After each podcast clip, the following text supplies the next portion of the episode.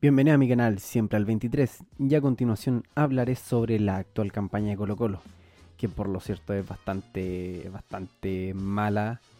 Y bueno, dentro, dentro de lo que hablaré a continuación, eh, tocaré ciertos puntos o factores que, que creo que son los que hacen que esta actual campaña de Colo Colo sea la peor, eh, si no me equivoco, a nivel histórico que los tenga ya al borde del descenso con 21 puntos, no, con, miento, con, con 18 puntos a 3 de La Serena. Es el, seguidor colista y ya cada vez con un margen de error más, más pequeño para así salir de, de, esta, esta tan indeseada zona. Y uno de los principales factores por los cual, por lo cual Colo Colo está donde está es, son los fichajes paupérrimos hechos argentinos, uruguayos que llegan a morir al popular. Y la lista es larga, la lista es larga, lamentablemente está Lucas Wilche, Facundo Coria, Alaye, Javier Reina, que es colombiano, está este otro weón del defensa del millón de dólares, Nelson Cabrera, que supuestamente era un poco menos, era, era Canavaro en la, en la defensa, pero eh, al momento de jugar era, era la peor weón que he visto en mi vida. Eh, lamentablemente, y por ser muy repetitivo con la palabra, pero Colo Colo parece que en la última década se dedicó a traer a, puros paquetes argentinos, puros paquetes uruguayos, defensas delanteros que, vienen del fútbol de Grecia, del fútbol de Bélgica, del fútbol, ni siquiera Bélgica, weón. Del fútbol rumano, weón, que los buenos llevan tres goles en 500 partidos y son delanteros y llegan con, con bajo la premisa de que son de que en su tiempo, mire, hicieron un gol de chilenita acá en, la Liga Amateur en el año, bueno, en, los años 90, los años 2000, concha su madre. Y con eso los buenos ya tienen pergaminos para jugar en el cuadro albo. Puta, si es así, weón, puta, me hubiesen dicho, yo me, yo me hago argentino, me hago pasar por argentino, voy a jugar a Colo Colo, weón, porque si así, así de fácil es llegar a Colo Colo y ganar plata, porque como lo hacen estos weones, puta, así cualquiera, pues weón. Lamentablemente los dirigentes tienen e-, esa calentura por, por, el extranjero de que, ay, sabéis que este es bueno, traigamos a Rossi, eh, pidamos el, préstamo de este jugador y, y, weón, cuando uno los ve jugar, tú decís, oye, estos weones son futbolistas, a este weón le están pagando una millonada, o sea, ¿de qué me, está, de qué me están hablando? Te, te creo que pasa en un club de mediana tabla que eh, eh, ni eso, porque los, los argentinos que llegan a los clubes de mediana tabla, que no sé si, es por hueá de camiseta, porque les puede pesar la camiseta, porque les pesa menos la camiseta, pero llegan y son más aportes que las lacras que llegan a Colo Colo. Sin ir más lejos, el único fichaje bueno que yo he visto en Colo Colo en la última década, un buen que yo le tengo respeto y que ni siquiera es argentino, ni siquiera uruguayo, ni siquiera es colombiano, ni siquiera es eh, Justo Villar.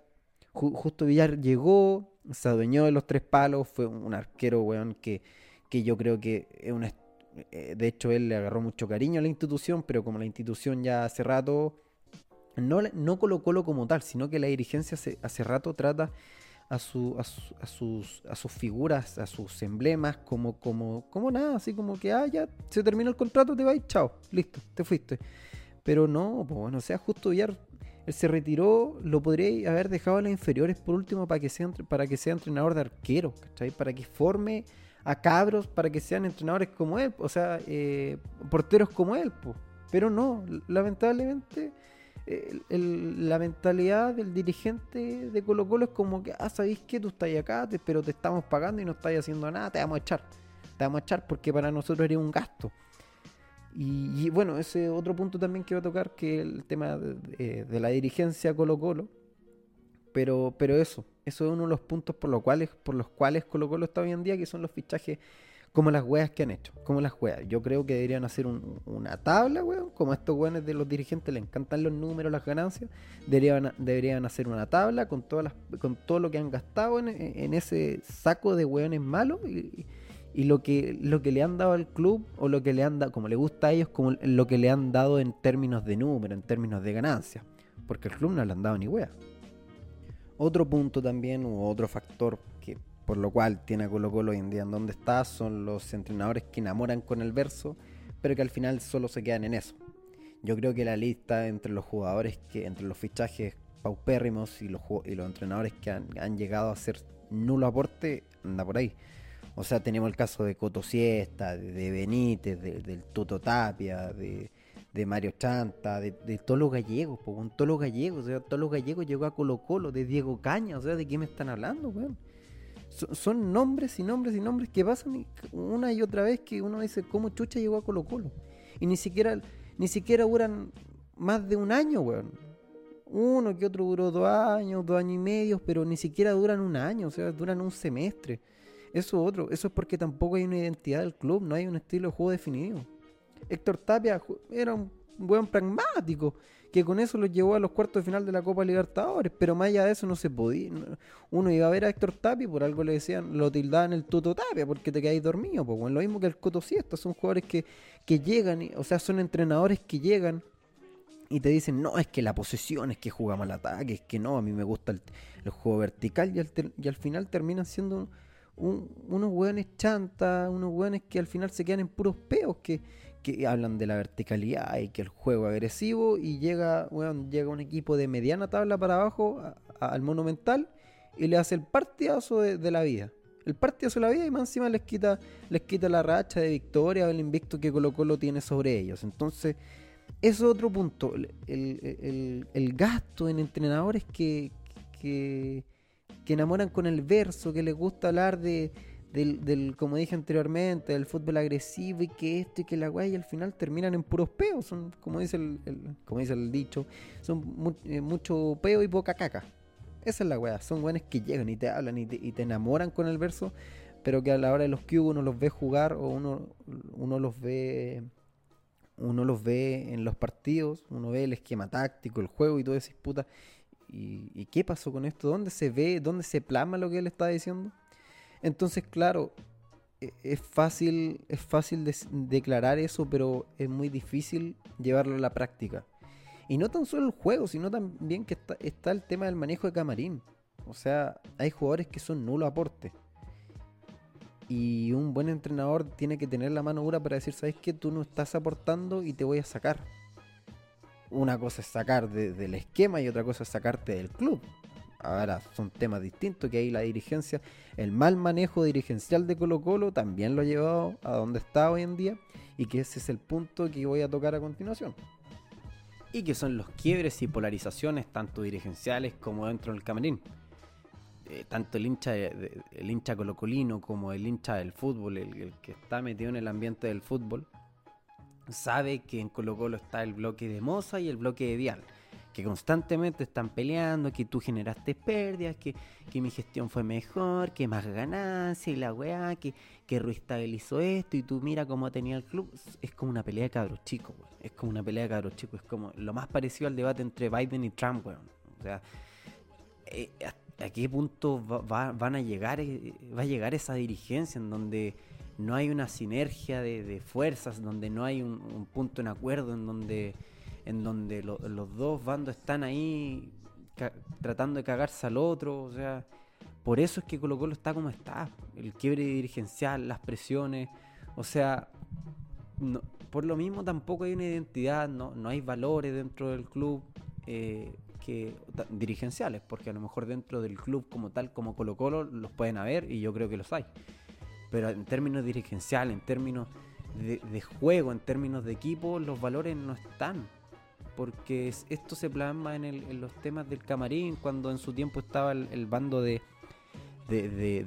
los pesos pesados y el otro bando de que estaba a cargo de Bar uno estaba a cargo de Paredes y el otro de Barroso y que eran como eh, bueno era como una guerra fría dentro del camarín una guerra una guerra civil y tú te preguntáis puta Colo Colo el equipo más grande de Chile teniendo un, quiebre de bandos o sea de qué me estáis hablando po, de qué me estáis hablando deberían juntarse y pues, lamentablemente ahora, como están al borde del descenso, se, están todos juntos para pelear el descenso y vamos todos para arriba, pero cuando, si, si, si obviamente si, si le salen bien las cosas y llegan a mantener, llegan a mantener la categoría, van a volver las peleas, van a volver los quiebres, los quiebres di- dirigenciales, los quiebres de camarín, donde, ¿sabes que Yo estoy ganando esto, pero quiero más, yo quiero esto otro.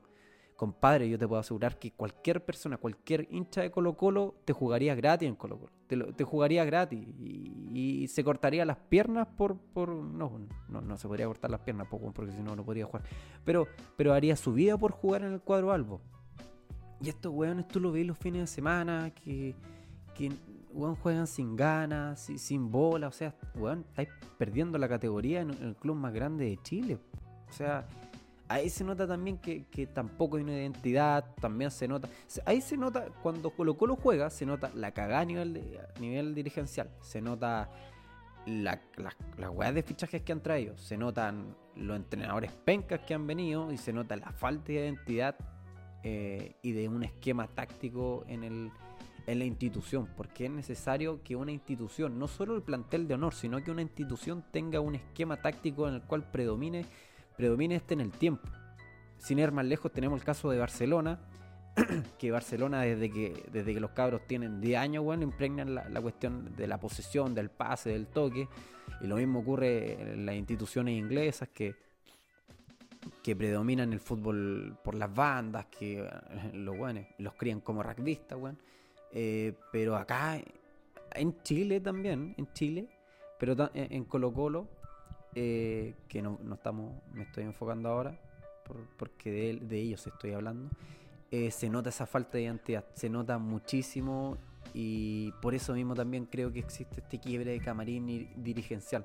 Es toda una reacción en cadena que yo creo que, bueno, todo parte del quiebre dirigencial, de los quiebres dirigenciales, de que este me dijo esto otro, de que tú ganaste más y yo perdí menos. O sea, puras weas son, oh, sí, son, son unas peleas de cabros chicos que yo creo que ahí parte todo este, todo este lío de Colo Colo. Y este otro punto que yo creo que es el más importante junto con el dirigencial es por qué Colo Colo hoy en día está como está, que es la pésima inversión en las inferiores, tanto monetaria como mano de obra. Eh, y aquí voy con esto. Después de Matías Fernández, Arturo Vidal, Claudio Bravo, ¿qué otro jugador de esa magnitud se ha formado en Colo Colo?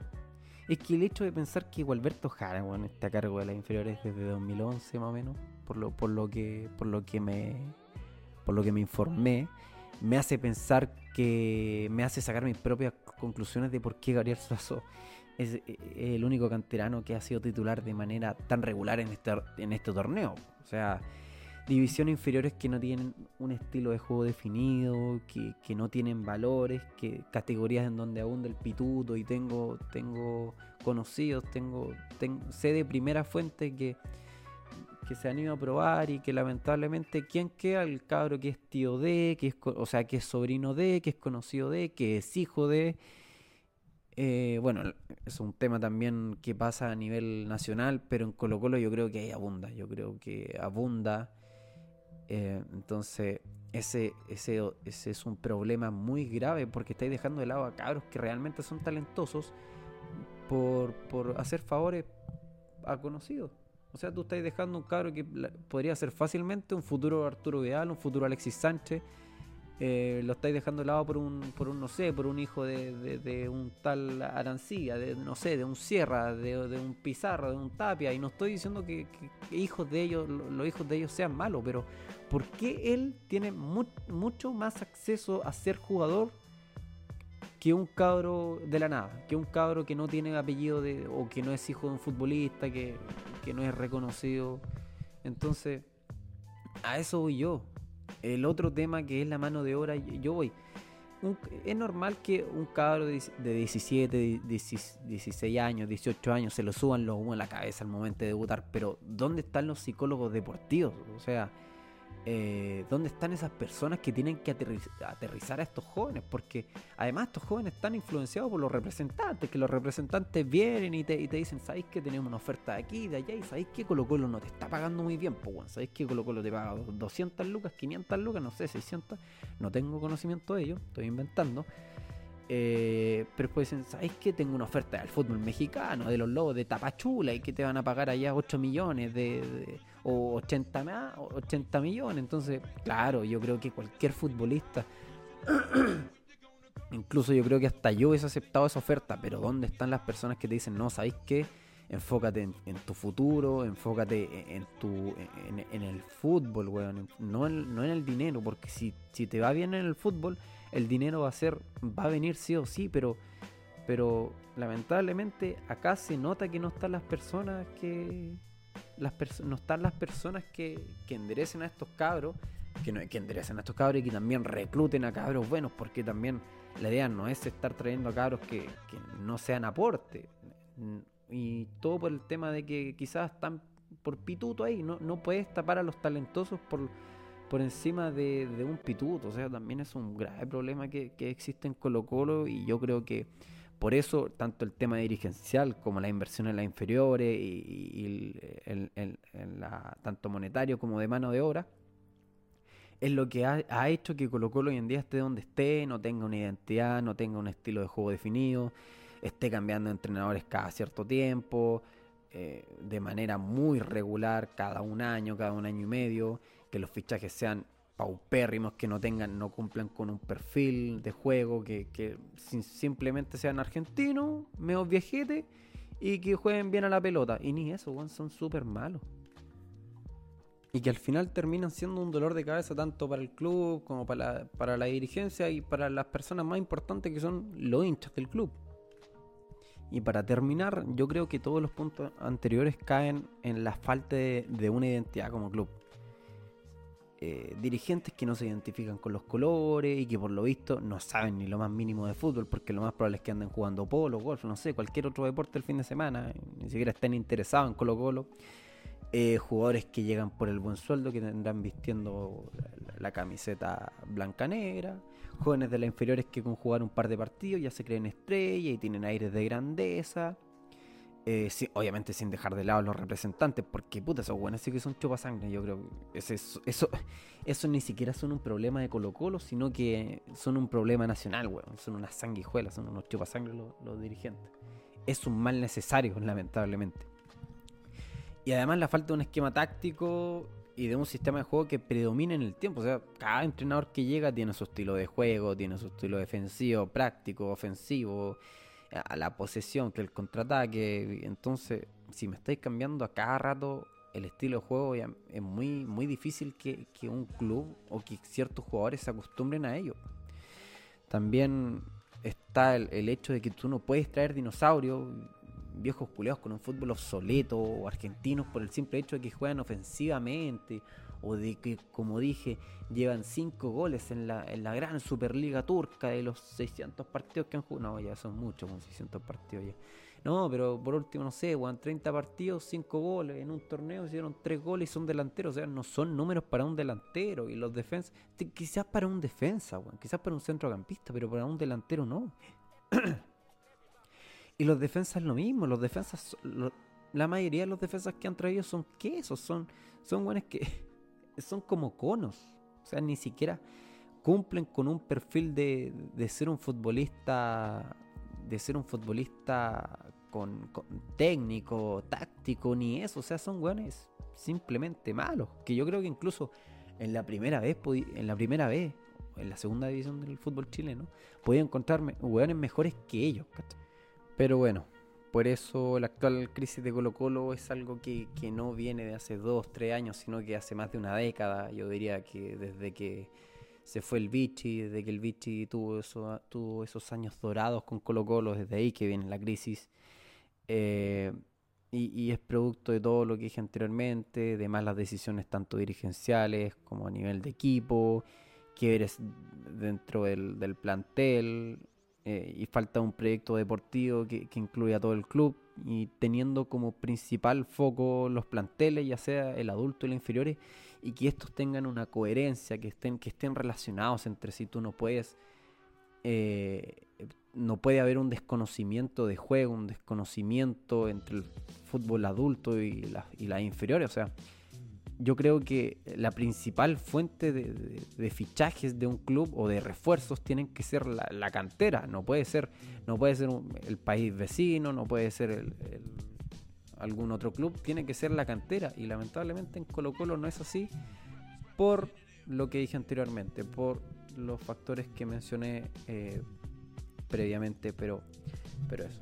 Lo único que espero es que Colo Colo como, como hincha del fútbol, más que porque tampoco soy hincha de Colo Colo, pero como hincha del fútbol espero que Colo Colo no pierda la, categoría, porque de por sí es un equipo que le entrega mucho al torneo nacional, mucho, mucho nombre, le entrega reputación y la verdad es que sería bastante difícil ver un torneo sin, sin Colo Colo. Esa competitividad que, entrega, esa, esa cosita que todo hincha de fútbol sabe, sabe lo que entrega jugar eh, contra Colo Colo. Pero, pero en fin, este sería, este es el análisis de la actual crisis de Colo Colo y espero que les guste, espero que lo disfruten. Obviamente si tienen alguna algún comentario o algo, lo dejan ahí en la cajita de los comentarios. Si les gustó esto, denle like. Si les gusta el canal, suscríbanse. Eh, ya pronto volveré con más capítulos, con, más análisis, con más, con más charlas, por decirlo así, con más capítulos de esto ya tipo podcast para, seguir, eh, para seguir debatiendo de este, del deporte rey. Así que eso sería todo y hasta pronto.